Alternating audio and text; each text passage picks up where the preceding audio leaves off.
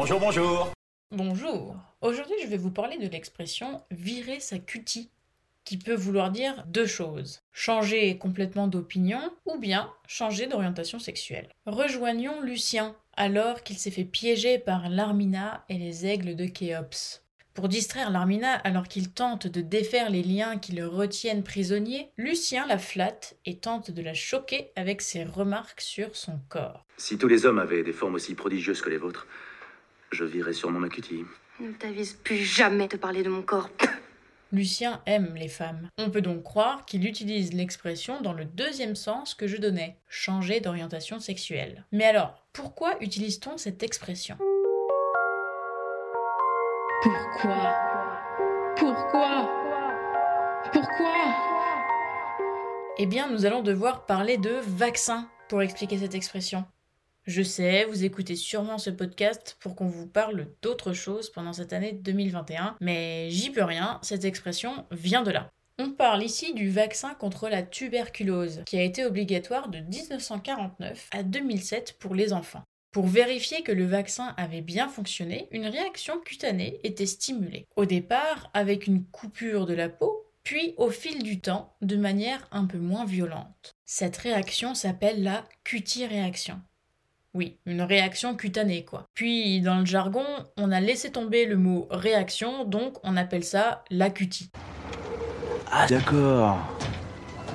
Donc, quand on fait réagir la peau, qu'une rougeur apparaît, on dit que la cutie vire. Le vaccin a bien fonctionné, le sujet est immunisé. Virer sa c'est donc, à l'origine, avoir la peau qui réagit, qui rougit au test d'immunité après s'être fait vacciner. Les Français, en grands fans de la métaphore, ont donc fait de ce procédé une expression pour désigner un changement majeur. Mais au début de l'apparition de cette métaphore, c'est-à-dire au milieu du XXe siècle, cette métaphore était surtout utilisée pour les changements d'opinion politique. Assez évident puisque la cutie réaction fait virer la peau au rouge. On peut donc clairement apercevoir une métaphore avec les idées qui se transformeraient vers des idées communistes. Et puis voilà, de fil en aiguille, c'est devenu plus généraliste comme expression et cela désignerait simplement un changement d'opinion. Et puis, bien évidemment, les Français, en grands fans de la métaphore sexuelle, en ont fait une expression pour désigner un changement majeur dans les pratiques sexuelles, donc un changement d'orientation. On a d'ailleurs une expression un peu similaire avec le même verbe, c'est virer de bord.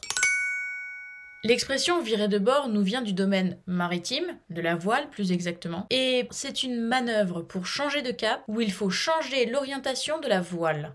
L'expression, encore une fois, désigne un changement de direction. Virer de bord est utilisé également dans le domaine politique quand un protagoniste change de parti ou d'opinion. D'ailleurs, j'ai déjà entendu virer de bord, ou plutôt changer de bord, pour quelqu'un qui change d'orientation sexuelle. Donc, encore une fois, on peut constater l'appétit français pour les métaphores olé olé.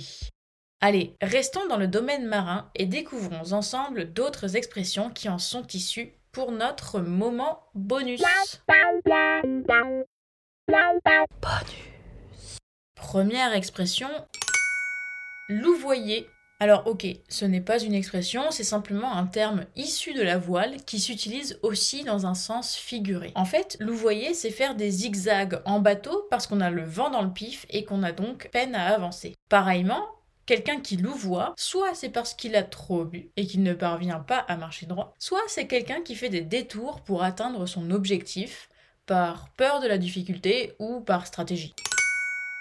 Deuxième expression, veiller au grain. Et oui, veiller au grain n'a rien à voir avec le domaine agricole ou fermier comme on pourrait le penser. Le grain dans le domaine marin, c'est un coup de vent très brutal. Ça peut aussi désigner une sorte de nuage qui va découler à des vents très forts. Un bon marin est donc un marin qui surveille le ciel et le vent, un marin sur ses gardes pour être prêt à réagir en cas de grain, bref, un marin qui veille au grain. On utilise cette expression à partir du 19e siècle.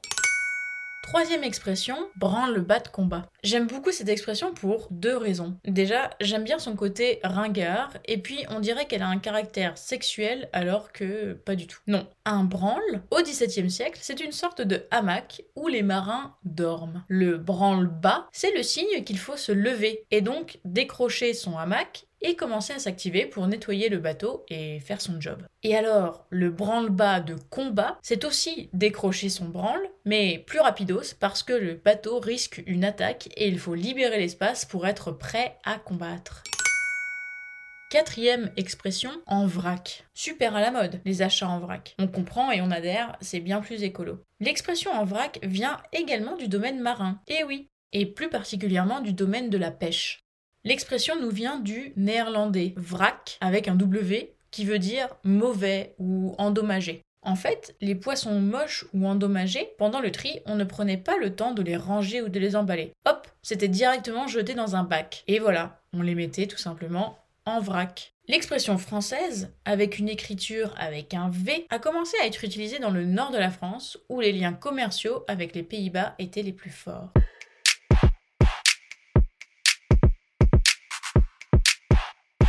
Alors, infidèle, on s'en va sans dire au revoir Mais pas du tout. Je suis prête à vous remercier un par un. Si vous aimez ce podcast, venez lui mettre 5 étoiles sur Apple Podcast. Si vous ne l'aimez pas, ne faites rien.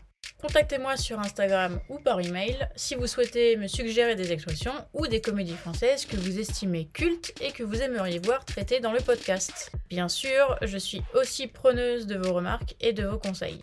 Je vous mets tout ça en description de l'épisode.